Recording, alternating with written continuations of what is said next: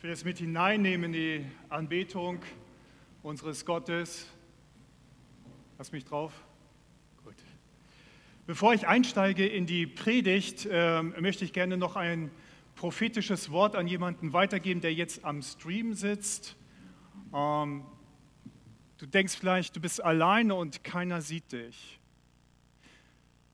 Du spürst gerade, dass du eigentlich alles hast, du ertrinkst fast in der Fülle deiner äußerlich, äußerlichen Umstände, deiner Äußerlichkeiten, die du besitzt. Und gleichzeitig verdurstest du an deiner inneren Leere.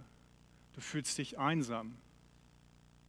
Aber so wie wir es gerade gesungen haben, Gott ist da, er sieht dich und er ist die Fülle in deinem Leben.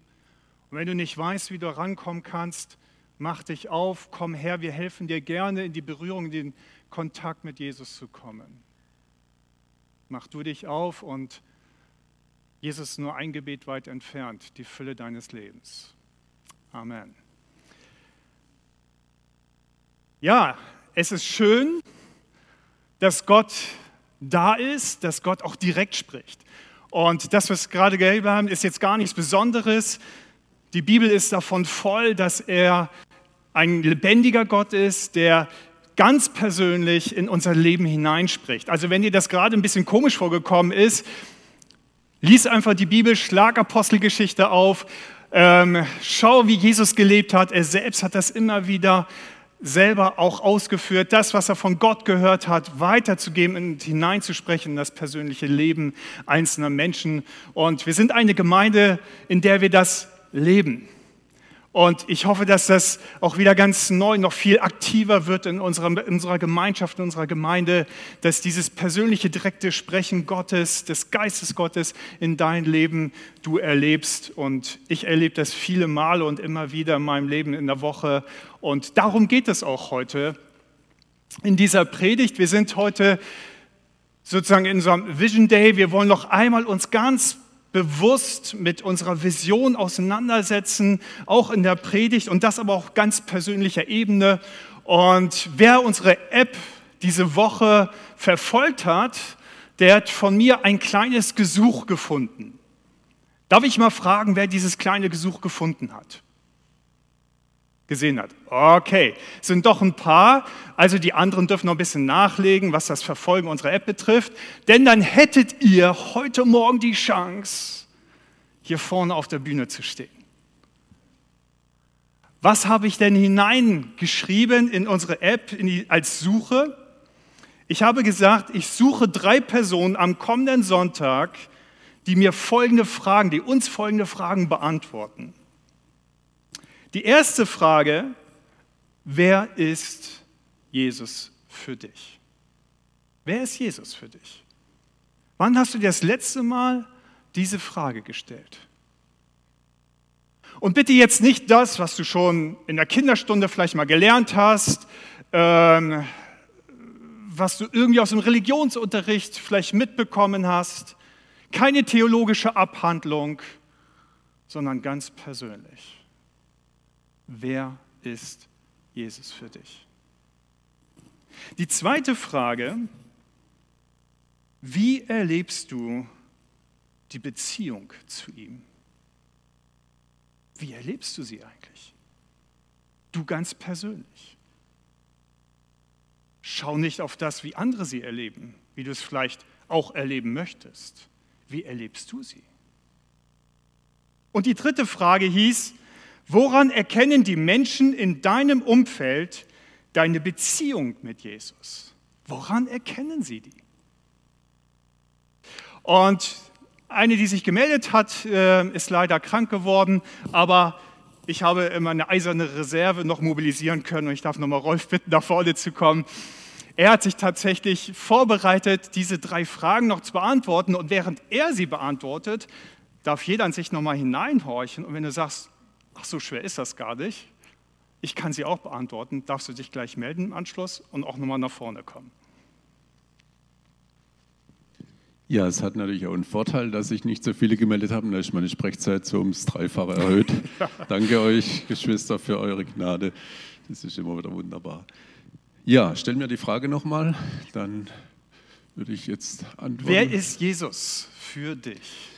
Ja, Jesus ist für mich ein Wegbegleiter in jeder Situation.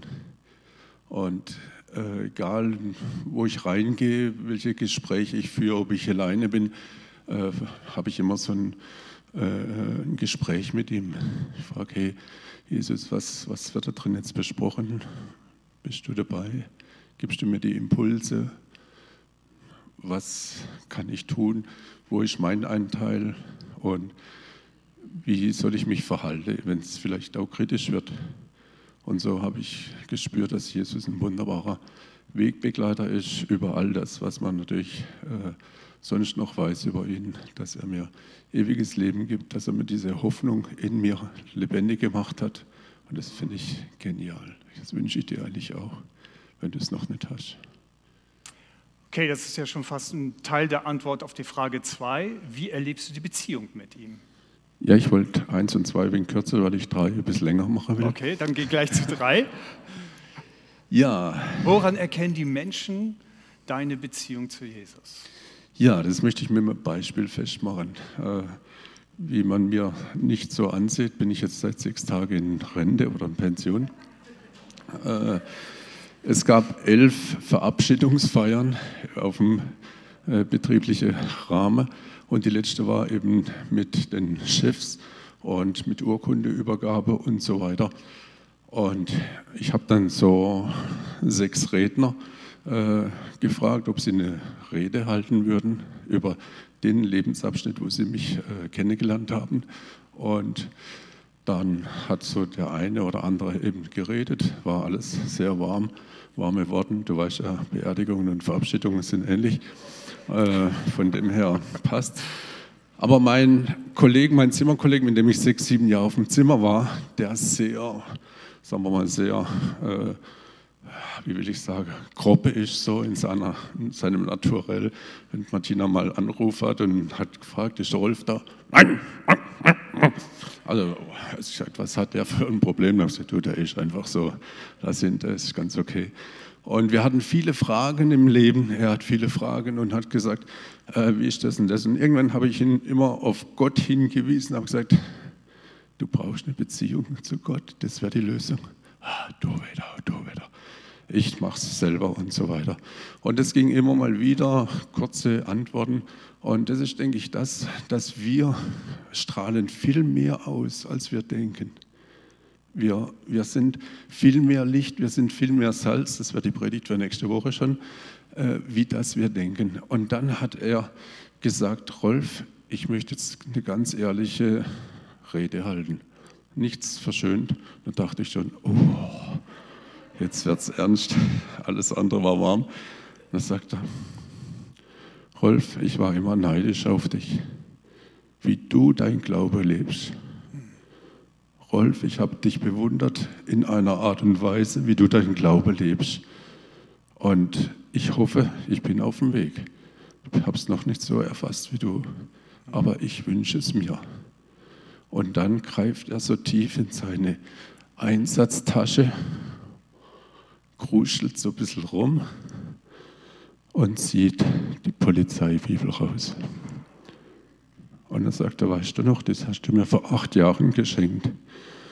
Die lag sieben Jahre in meinem Regal verstaubt. Und im Urlaub letztes Jahr habe ich gedacht, was lese ich denn jetzt für ein Buch im Urlaub? Und dann ist mir diese staubige Bibel entgegengeflogen und habe gesagt, jetzt nehme ich das mal mit. Der Rolf hat mir das ja vielleicht nicht umsonst geschenkt. Und dann hat er sie ganz durchgelesen. Und dann ist er aufgestanden und hat gesagt, so, jetzt gilt die Rede für alle hier drin.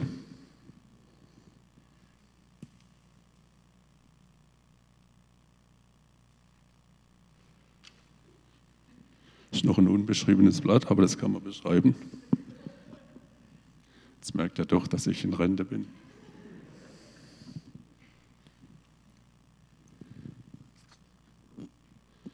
Und dann sagt er, eins möchte ich euch alle vorlesen. Und wenn er das beinhalten würde, wenn er das leben würde, dann hätten wir Frieden auf dieser Erde. Die Liebe ist geduldig und freundlich. Sie ist nicht neidisch oder überheblich, stolz und anstößig. Die Liebe ist nicht selbstsüchtig. Sie lässt sich nicht, sie lässt sich nicht reizen und wenn man ihr Böses tut, trägt sie es nicht nach. Sie freut sich niemals über Ungerechtigkeit, sondern freut sich immer an der Wahrheit. Die Liebe erträgt alles, verliert nie den Glauben, bewahrt stets die Hoffnung und bleibt bestehen, auch was geschieht. Und dann war Ruhe im Raum und ich dachte, ich muss vielleicht so noch ein paar Worte über den Glauben am Schluss sagen. Ich dachte, ich, ich muss es nicht mehr sagen. Wenn die Ungläubige das Evangelium verkünde, verkündige sie, weil du der Hoffnungsträger bist. Amen. Amen.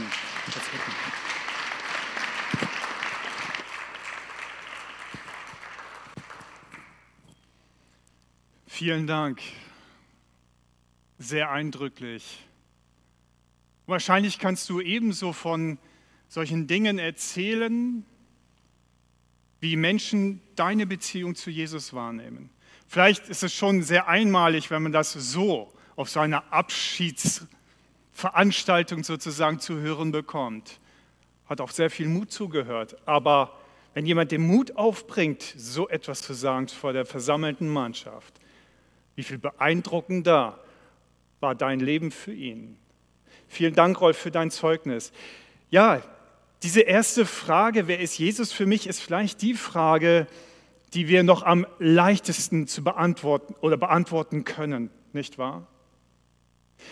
Die, die jetzt hier sitzen, ich gehe mal davon aus, dass jeder von euch in irgendeiner Weise das für sich, so wie Rolf das gesagt hat, er ist ein Wegbegleiter, auch irgendwelche Worte finden kann, wer für ihn Jesus ist. Für mich ist Jesus zuallererst, wenn man mir diese Frage stellen würde, er ist mein König. Nun, vielleicht hast du keine richtige Vorstellung von einem König. Haben wir einfach nicht. In Deutschland ist die Königszeit schon lange vorbei. Ich habe mir viele Filme angeguckt, ich habe viele Bücher gelesen, ich habe viel die Bibel gelesen. Immer wieder wird dieses Bild des Königs von Jesus gebraucht. Und ich habe eine ganz klare Vorstellung von Jesus als meinen König. Er ist für mich ein König vollkommener Gerechtigkeit. Er ist für mich ein König vollkommener Güte, Liebe und Demut, gleichzeitig unbegrenzte Gewalt und Macht. Das ist mein Jesus, mein König. Das ist Jesus für mich. Und wenn ich so in die Bibel hineinschaue, dann merke ich, so sind die, so gerade die Anfangsworte des Johannesevangeliums, das sind Worte, wenn ich die lese, da, da kriege ich, krieg ich Gänsehaut. Am Anfang war das Wort. Und das Wort war bei Gott. Und das Wort war Gott. Der, der das Wort ist, war am Anfang bei Gott. Durch ihn ist alles entstanden. Es gibt nichts, was ohne ihn entstanden ist. In ihm ist das Leben und dieses Leben ist das Licht der Menschen. Er, der das Wort ist, wurde ein Mensch von Fleisch und Blut und lebte unter uns. Wir sahen seine Herrlichkeit, eine Herrlichkeit voller Gnade und Wahrheit, wie nur er als der einzige Sohn sie besitzt, er, der vom Vater kommt. Und wir alle haben aus der Fülle seines Reichtums Gnade und immer wieder neu Gnade empfangen. Das ist mein König. Das ist, wer Jesus für mich ist. Zuallererst, so sehe ich ihn, so erlebe ich ihn, so spüre ich ihn. Er ist der, der in der Offenbarung als der Herrscher über alle Könige dargestellt wird. Und gleichzeitig ist Jesus für mich Freund. Wenn du mich fragen würdest, Esra, wer ist Jesus für dich, würde ich zuerst sagen, er ist mein König, aber er ist auch mein Freund. In Johannes 15, da lesen wir, ich nenne euch nicht länger Diener, weil ich habe euch alles offenbart. Und das tut man einem Diener nicht gegenüber, sondern ich nenne euch Freunde, meine Freunde. Und so ist Jesus für mich König und Freund. Ganz nah. Und so erlebe ich ihn Ich erlebe diese Beziehung mit ihm ganz persönlich, ganz innig, ganz unmittelbar. Wenn ich mir bewusst viel Zeit für ihn nehme, das geschieht nicht immer so im Alltagstrubel nebenbei, aber wenn ich mir ganz bewusst Zeit für ihn nehme, viel Zeit für ihn nehme, dann erlebe ich diese unmittelbare Nähe dieses unglaublichen Königs und gleichzeitig mein ganz persönlicher Freund. Letzten Mittwoch hatte ich so eine Zeit, die ich mir genahm und, und ich spürte, wie in dem Moment Gott mir ganz nah wurde, ganz nah kam. Und ich sah in meinem Geist, sah ich Jesus und ich sah, wie ich einfach zu ihm laufen konnte und wie er mich einfach in den Arm nahm. Einfach in den Arm nahm. Ganz nah, ganz bewusst, ganz, ganz innig. Und wisst ihr, was dann passiert? Es ist so in dieser Gegenwart von ihm, dann spüre ich, wie aller Stress einfach davonfließt, einfach weggeht. Ich erlebe, wie, wie, wie meine Sehnsüchte, die sich in ganz vielen verschiedenen Wünschen ausdrücken, und das kennt ihr wahrscheinlich auch, wie dieser Ruf, sie zu erfüllen und zu stillen, auf einmal ganz schwach wird, die Kraft verliert. das ist mein Freund. So erlebe ich die Beziehung mit meinem König, mit meinem Freund, mit Jesus. Während der Arbeit redet er zu mir. Morgens habe ich seit kurzem angefangen, zuerst einen Spaziergang zu machen und eine Chefbesprechung mit ihm abzuhalten. Das geht ganz gut. Aber auch während des Tages, wenn ich Dinge ihm vorlege, Gedanken vorlege, was die Arbeit betrifft, spüre ich wie er zu, und höre ich, wie er zu mir redet, ganz persönlich. Antwort gibt auf meine Fragen, auf meine Problemstellungen. Er ist mir ganz nah. Meine Beziehung mit ihm erlebe ich als ein Geben und als ein Nehmen. Ich liebe ihn sehr und deshalb frage ich ihn, nach seinen Bedürfnissen, auch nach seinen Wünschen. Und er sagt sie mir. Und es ist mir ein Anliegen, ihm seine Bedürfnisse zu stillen. Gott hat Bedürfnisse. Ist uns das bewusst? Freundschaft lebt von Geben und Nehmen.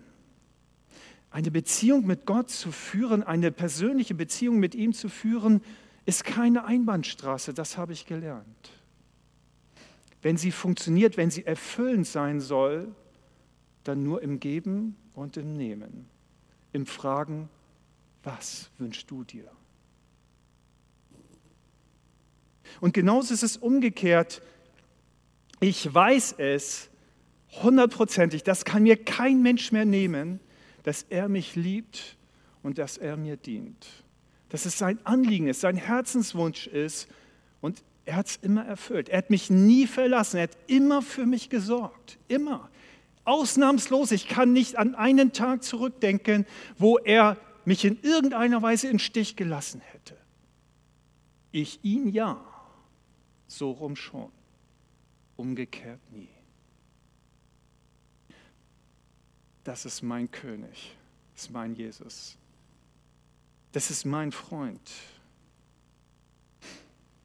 Und die dritte Frage ist ihm sehr viel schwieriger, als ich so dran dachte, sie zu stellen. Wow, okay, da werden wahrscheinlich einige zu knapsen dran haben. Und du, Esra, wie beantwortest du sie eigentlich? Wie erleben andere meine Beziehung mit Jesus? Und ich habe darüber nachgedacht und als ich dann anfing zu denken, und mich erinnerte an viele Situationen in meinem Leben, da hörte ich, so wie du, Kollegen, Schulkameraden, Lehrkollegen, Nachbarn, Freunde, die viele, viele Dinge aufzählten, immer wieder sagten, was sie in mir und an mir erlebten, wie sie Jesus in mir sehen konnten. Wenn ich mit jemandem im Gespräch bin, dann erfahre ich, dass Gottes Geist ganz oft mir Impulse gibt und ich einfach so, ohne jetzt zu sagen, oh, ich habe jetzt ein prophetisches Wort für dich oder so, sondern ich spreche das einfach aus und ich merke, wie Gottes Geist in dem anderen wirkt und er spürt das. Menschen spüren das. Ich habe das während des Studiums habe ich als Fitnesstrainer im, Fitnessstudio gearbeitet, um nebenbei Geld zu, zu verdienen. Und immer wenn ich dann mit den Trainierenden sozusagen neue Trainingspläne ausgearbeitet habe, ging, kam es ganz häufig auch zu persönlichen Gesprächen. Und da habe ich das so oft erlebt, dass ich einfach auf einmal Gottes Geist da war, ich etwas hineinsprechen konnte, ganz natürlich in das Leben dieser Menschen, Fragen beantworten konnte und sie sagen, wow, es ist immer so klasse, mit dir Trainingspläne zu machen. Du forderst ein zwar raus, das ist echt anstrengend, aber diese Gespräche sind genial. Ich nehme da so viel von raus. Menschen haben gesagt, dass ich jemand bin, dem es ein Anliegen ist, Frieden zu stiften, der vermittelt, der sich an die Seiten von Schwachen stellt, der Ungerechtigkeit hasst. Ich bin bereit, persönlich Opfer zu bringen, das sehen Menschen und das spiegeln sie mir wieder. Ich habe oft mit Menschen, die Gott nicht kannten, Gespräche geführt, auch über die Geschehnisse dieser Welt. Und ich bin jemand, der sehr aufmerksam das Geschehen dieser Welt beobachtet und betrachtet und auch im Geist bewertet, im Geist Gottes bewertet. Und das ist etwas, was ich immer wieder zu hören bekommen habe. Mensch, wenn ich mich mit Ihnen unterhalte, ich habe mich noch nie so über die Dinge dieser Welt, den Lauf dieser Welt unterhalten können. Sie haben eine Sichtweise und eine Bewertung, wie ich sie sonst nirgendwo in der Masse höre. Das ist Geist Gottes. Das ist, die, ist Weisheit Gottes. Ich kann wirklich von ganzem Herzen vergeben. Ich kenne keine Bitterkeit in meinem Herzen. Und das sagen mir Leute nach. Ich habe Freude und Lust am Leben, trotz Schwierigkeiten im Leben. Ich bin dankbar, von ganzem Herzen dankbar, auch für schwierige Zeiten in meinem Leben. Gerade für schwierige Zeiten in meinem Leben. In dem Moment vielleicht nicht. Aber wenn ich zurückblicke auf die vielen Momente in meinem Leben, die wirklich hart waren, ich bin unglaublich dankbar für jeden einzelnen Moment, weil er etwas mit mir gemacht hat mich hat reifen lassen, mich hat zu dem Menschen werden lassen, den, den, den, Gott gesehen hat, den Gott gemacht hat, den er sich erdacht hat.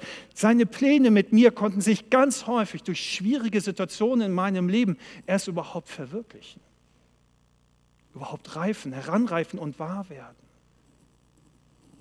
Das sagen mir Menschen nach. Ich kann mich wirklich ehrlich mit anderen freuen wenn sie sich etwas Schönes gönnen oder erleben. Neid ist mir fremd, mittlerweile fremd. War meinen ersten Jahrzehnten meines Lebens nicht ganz so, aber mittlerweile ist mir Neid fremd. Ich freue mich mit, der, mit, mit anderen, wenn sie sich an irgendetwas freuen können. Und das empfinden Menschen als angenehm. Das sagen sie, das sagen sie auch, das spiegeln sie zurück. Und ich könnte noch mehr aufzählen an die Dinge, die ich mich so erinnere, dann wäre es allerdings ein Bewerbungsschreiben für den Himmel und das lassen wir. Ich habe noch ein paar Aufträge hier auf der Erde zu erledigen. Aber wenn du dir jetzt so in, dein eigenen, in dein eigenes Leben hineinschaust und diese Fragen mal für dich beantwortest, dann wirst du wahrscheinlich genauso viel entdecken können. Und das sind Dinge, da möchte ich dich einfach zu einladen. Schreib das mal für dich auf. Ich habe das gemacht. Ich habe das jetzt gerade zur Vorbereitung der Predigt nochmal für mich aufgeschrieben. Und das ist einfach gut. Das tut einfach gut. Es ist nicht nur einfach schön zu hören, so wie Rolf das heute Morgen gesagt hat, von jemandem so vor einer ganzen Menge, sondern erinnere dich an die vielen kleinen Bestätigungen von Menschen in deinem Leben, wo sie sagen, wow, irgendwie bist du anders. Und selbst wenn sie es nicht sagen, aber deine Nähe suchen, ist das schon eine Bestätigung, dass sie die Beziehung zu Jesus in dir sehen können und erleben. Und das ist schön.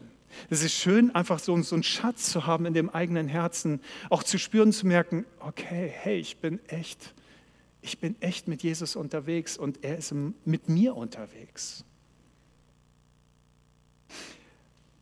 Warum nehmen wir uns so viel Zeit für diesen Vorspann heute Morgen? Weil es heute Morgen um unsere Vision geht. Mit Jesus leben wir Kirche, gemeinsam lebendig und befreit. Und gestern haben wir uns den ganzen Tag Zeit genommen, also einen halben Tag Zeit genommen, um miteinander darüber zu beten, wie kann diese Vision in unserer Gemeinde lebendig werden und, und wirklich in die Praxis umgesetzt werden. Und ich bin davon überzeugt, dass es hier anfängt bei jedem Einzelnen von uns.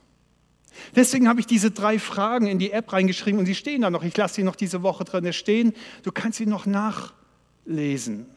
Du kannst sie für dich auch nochmal selbst beantworten. Ich glaube, es ist so wichtig. Diese Vision fängt an mit dem Punkt, wo wir diese Fragen für uns ganz persönlich beantworten.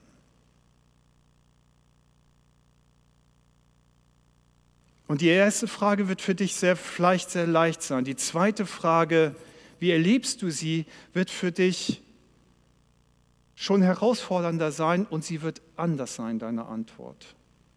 Ganz bestimmt, weil du anders bist als ich. Du bist anders als Rolf. Du bist einzigartig und deswegen wird auch, wie sich deine Beziehung mit Gott gestaltet, einzigartig sein. Und das ist gut so. Wir lesen, dass Paulus uns immer wieder dazu auffordert, dass wenn wir zusammenkommen, zum Beispiel in 1. Korinther 14, Vers 26, wenn ihr euch versammelt, wird der eine singen, der andere lehren, wieder ein anderer wird eine besondere Offenbarung Gottes weitergeben. Einer wird in einer anderen Sprache reden, während ein anderer erklärt, was gesagt wurde. Doch alles, was geschieht, soll für alle hilfreich sein und sie im Herrn aufbauen. In diesem Kontext, wo Paulus das sagt, da geht es tatsächlich um übernatürliche Gaben, hauptsächlich. Um eine Ordnung im Gottesdienst. Aber was er, was er nicht ausschließt mit diesen Worten, ist eben auch deine Art, Gott zu erleben, ist etwas, was du mit hineinbringst als eine Bereicherung für alle anderen. Mit Jesus leben wir Kirche gemeinsam lebendig befreit. Und es fängt damit an, dass du für dich selber wahrnimmst, ja, ich bin einzigartig und meine Beziehung mit Gott ist einzigartig. Ja, ich darf schauen, so ich darf auch irgendwelche geistlichen Helden haben und gucken, wie sie Gott erleben und, und, und was sie, wie, wie Gott mit ihnen unterwegs ist und umgeht. Aber frag dich zuallererst, Gott, wie willst du die Beziehung mit mir gestalten? Mit Jesus leben wir Kirche. Wie lebst du mit Jesus? Diese Frage gilt zuerst zu beantworten. Und das Zweite ist, was uns vielleicht auch unterscheidet, ist auch an der, welch einer Position wir zu Gott hin ausgerichtet sind und stehen. Ähm, eine sehr bekannte Gemeindebewegung, Willow Creek aus Chicago, hat vor zig Jahren mal eine sehr aufwendige Umfrage und, und Analyse betrieben in vielen, vielen Gemeinden der USA mit der Frage, wie können, sage ich mal, wie, in welchen Schritten findet eine Glaubensentwicklung in den Menschen heutzutage statt? Und sie fanden heraus, dass es im Grunde genommen vier Stufen gibt. Die erste Stufe ist die Stufe des Suchenden. Derjenige, der am Fragen ist, am Suchen ist, der sagt, irgendetwas, so vielleicht diesen prophetischen Eindruck zu Beginn der Predigt, irgendwas fehlt mir. Ich habe äußerlich alles und innerlich spüre ich doch eine große Leere. Wie kann ich die füllen? Und sie machen sich auf den Weg und irgendjemand, mit irgendjemand kommen sie in Kontakt mit Jesus und sie fangen an, für sich wahrzunehmen, könnte es sein, eventuell, dass Gott es tatsächlich gibt, dass Jesus tatsächlich lebt, dass er die Antwort auf meine Fragen ist. Und der zweite, die, das, die, die zweite Position oder Stufe ist die des Beginners. Er ist derjenige, der über das Kreuz, diesen Graben, der zwischen dem verlorenen Menschen und Gott steht, überwunden hat. Und er fängt an, langsam zu lernen, zu sagen, okay, ja, ich kann mit Gott reden, ganz persönlich, ich kann mit ihm sprechen und er antwortet und ich kann noch ich kann sein Wort lesen und in seinem Wort viel mehr von ihm entdecken. Das ist sozusagen so die Stufe des Beginners. Die dritte Stufe ist die des wachsenden Christen. Und der wachsende Christ hat gelernt, dass man mit Gott eine persönliche Beziehung leben kann. Allerdings, und das ist der kleine Unterschied noch, in dieser Beziehung dreht sich im Grunde noch fast alles um ihn selbst, um seine Bedürfnisse und seine Wünsche. Und sein Gebet ist hauptsächlich davon gezeichnet, Gott segne meine Pläne, segne meine Pläne, erfülle meine Bedürfnisse, still meine Wünsche. Und dann gibt es die letzte Stufe, so haben sie herausgefunden, wie Glauben sich entwickelt in Menschen heutzutage, das sind Christuszentrierte Christen. Und sie beten nicht länger, Herr, segne meine Pläne, sondern sie, sie, sie beten, das, das, das ist das, ihr, ihr Herzenswunsch, Herr, offenbare du mir deine Pläne. Und dann sind sie einer zweiten Frage nachgegangen und die war ganz spannend für sie. Welch, zwischen welcher dieser Stufen gibt es sozusagen die größte Lücke, die am schwierigsten zu überwindende Lücke. Und was glaubt ihr? Ist es die zwischen dem Suchenden und dem Beginner? Dieses Jesus überhaupt erstmal zu finden und mit ihm einen Anfang zu starten? Nein? Nein. Drei und vier. Richtig. Das ist auch das, was Sie herausgefunden hatten in Ihrer, in Ihrer Analyse und Befragung von Hunderten von Gemeinden. Der schwierigste Step ist der zwischen dem wachsenden Christen und dem Christuszentrierten Christen. Sie sagen, in der Beantwortung der Fragebögen ist herausgekommen, dass von der Wahrnehmung her zwischen diesen beiden Stufen sich ganz unterschiedliche Welten befinden. Es ist unglaublich schwer. Genauso ist es sehr viel schwerer von einem, ähm, von einem Zweitland, ein Entwicklungsland, also von einem dritten Entwicklungsland in ein Zweitentwicklungsland, ist sehr viel einfacher als von einem Zweitentwicklungsland ins erste Land, so wie der Westen, so wie wir uns kennen. Und genauso ist es sehr viel schwieriger von einem ähm, wachsenden Christen diesen Schritt zu machen, zu einem völlig Christus hingegebenen Leben zu leben. Weil da ganz viel Unkenntnis vorhanden ist.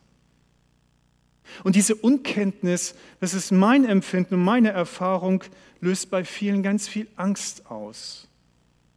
Wenn ich das tue, was dann? In unserer Kleingruppe hatten wir tatsächlich auch diesen Gedanken, verliere ich die Kontrolle über mein Leben? Kontrollverlust ist manchmal sein Leben. Ist das anstrengend? Überfordert mich Gott dann vielleicht? Werden meine Bedürfnisse nicht mehr gestillt? Auch das ist eine Angst, die sich ganz häufig dann breit macht. Und deswegen bleiben ganz viele Christen, und das ist tatsächlich in dieser Analyse rausgekommen, die Masse, Jetzt müssen wir das aber ein bisschen aus dem großen, breiten Umfrage der US-Szene auf die deutsche Szene nochmal übertragen. Das ist noch ein bisschen unterschiedlich. Also da müssten wir eher zwischen Freikirchen und vielleicht Landeskirche oder sowas nochmal unterscheiden. Aber selbst in, der, in Freikirchen, das gibt es in den USA genauso, auch da hat man herausgefunden, dass tatsächlich eine große Masse in dieser dritten Stufe einfach stehen bleibt. Und das hat nicht nur was mit Unkenntnis zu tun, mit dem, was einen erwartet, auch die Ängste davor, sondern auch manchmal fehlende Vorbilder, fehlende Zielformulierungen, die es natürlich im Wort Gottes gibt. Gott möchte nicht nur, dass jeder Mensch gerettet wird. Das ist natürlich sein größtes Ziel grundsätzlich und immerzu. Das ist sein Herzenswunsch, dass ein jeder Mensch eines Tages bei ihm in seiner Nähe ewiges Leben haben darf und erleben darf, dass er in der Beziehung mit ihm leben darf. Deswegen hat er uns gemacht, auf Beziehung zu ihm hin. Das ist seine große Liebe und sein großer Wunsch.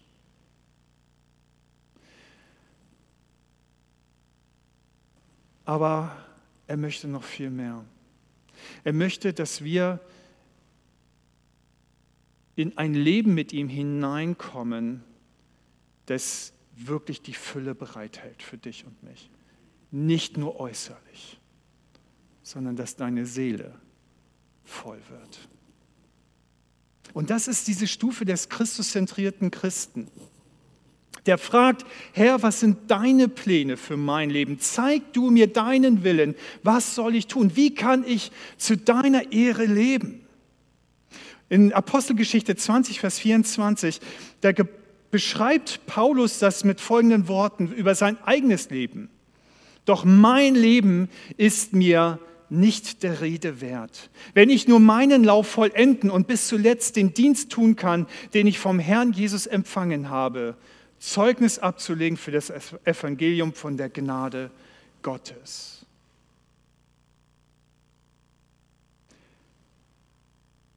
Das ist sein Leben gewesen.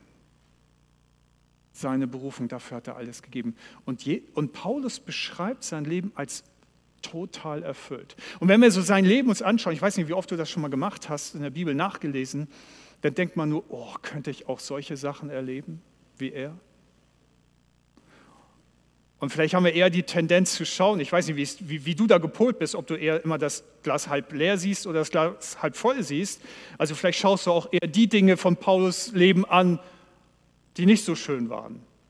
Gesteinigt, ausgepeitscht, paar Mal Schiffbruch erlitten, Hunger und Durst. Ja. Und dann sagt man sich natürlich ganz gerne, okay, Christuszentriertes Leben ist nichts für mich. Ja. Ich bin ein Hasenfuß, ein Schisser, das, das mache ich nicht. Ja. Das Problem ist, erlebe ich die eine Seite nicht, erlebe ich auch die andere Seite nicht. Wenn du dir ein abenteuerreiches Leben mit Christus wünschst, wenn du dir wünschst, wie er das Innere deines Lebens ausfüllt, du nicht mehr irgendwie am, am, am Dürsten bist nach, nach einem echten Leben in deiner Seele, wenn du übernatürliche Dinge in deinem Leben erfahren willst, Wunder und Zeichen, dann gehört manchmal auch diese Seite dazu. Aber es muss nicht immer so sein. Gott hat eine ganz besondere Berufung für dein Leben und wahrscheinlich eine ganz andere für dein Leben als für Paulus damals. Vielleicht ist sie auch eine Berufung wie ein Paulus. Was du erlebst mit ihm, wird alles andere ausfüllen und, und weitaus übertreffen, definitiv. Definitiv.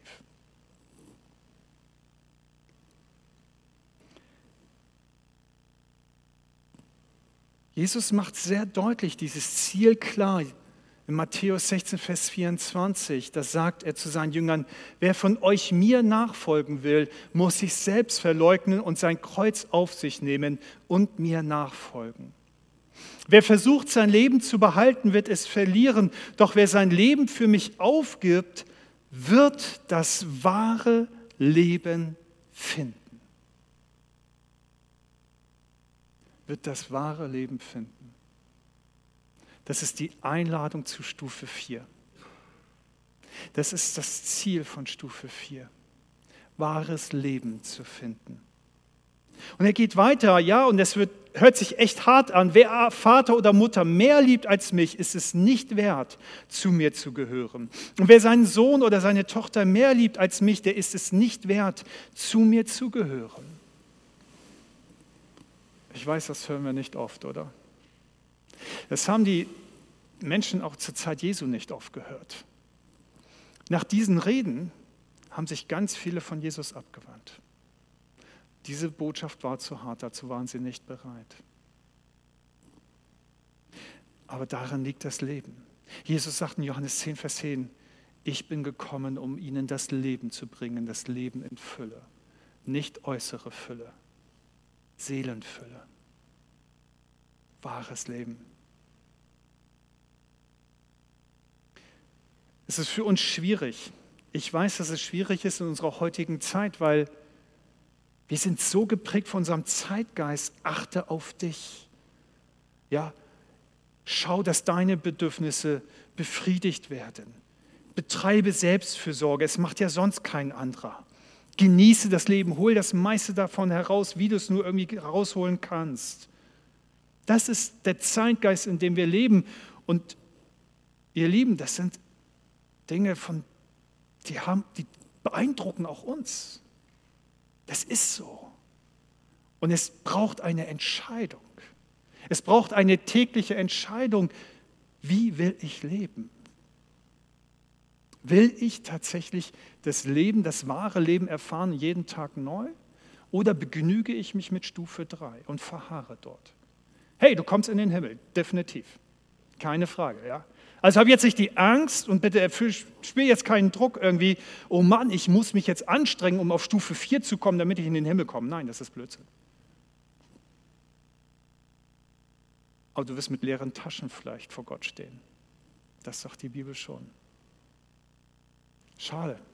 Aber du wirst gerettet sein, definitiv. Und das Leben drüben ist wesentlich besser als das Leben hier.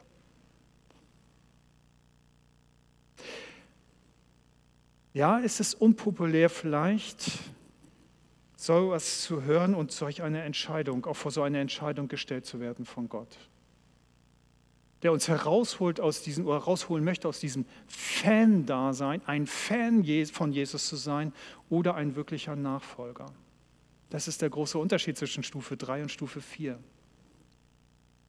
Und vielleicht denken einige von uns, ja, es braucht Zeit, es braucht viel mehr Zeit, aber das stimmt nicht.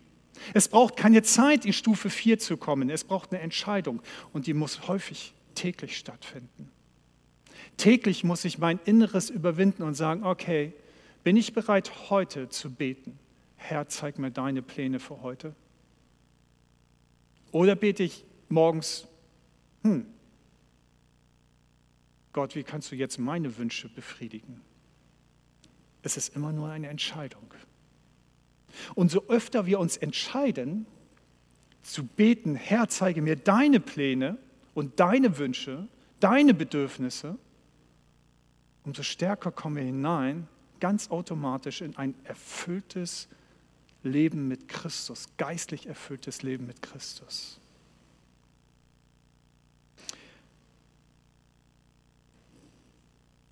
Die Apostelgeschichte ist voll von den Ergebnissen, die dieses Gebet in den Christen, den ersten Christen gebracht hat.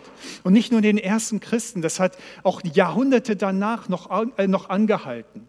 Der römische Kaiser Julian, der hat einmal über die Christen gesprochen, dass er sich, er hat sie als Atheisten bezeichnet, also weil sie ja nicht den römischen Göttern nachgefolgt sind, und auch als Juden bezeichnet, weil sie eine jüdische Sekte für die Römer waren.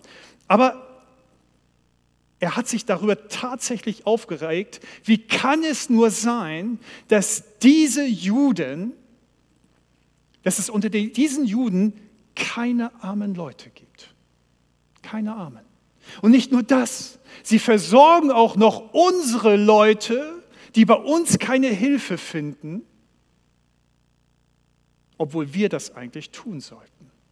Er war entsetzt darüber, dass es da Menschen gibt, die so viel besser waren, an denen man erleben konnte, dass sie etwas hatten, was ihnen fehlte, obwohl sie glaubten, dass sie die wahren Götter hatten. Spannend.